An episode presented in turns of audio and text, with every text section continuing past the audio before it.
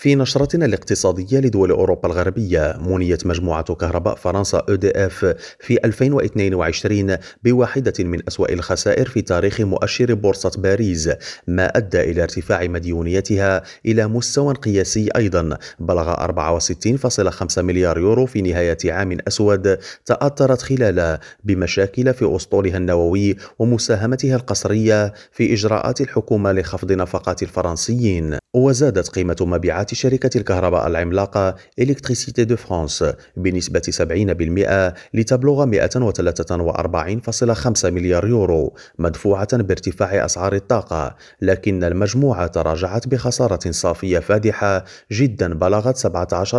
17.9 مليار مقابل أرباح بلغت 5.1 مليار يورو في 2021 في موضوع آخر تراجعت الزيادات في الأسعار بالسويد بشكل طفيف في يناير لكن التضخم ما زال مرتفعا عند 11.7% مع استمرار أسعار المواد الغذائية في الارتفاع رغم انخفاض تكاليف الطاقة. وانخفض مؤشر أسعار المستهلك من أعلى مستوياته في ثلاثة عقود عند 12.3% في دجنبر وذلك بحسب ما قالته هيئة السويد للإحصاءات. إبراهيم الجملي ريم راديو بروكسل.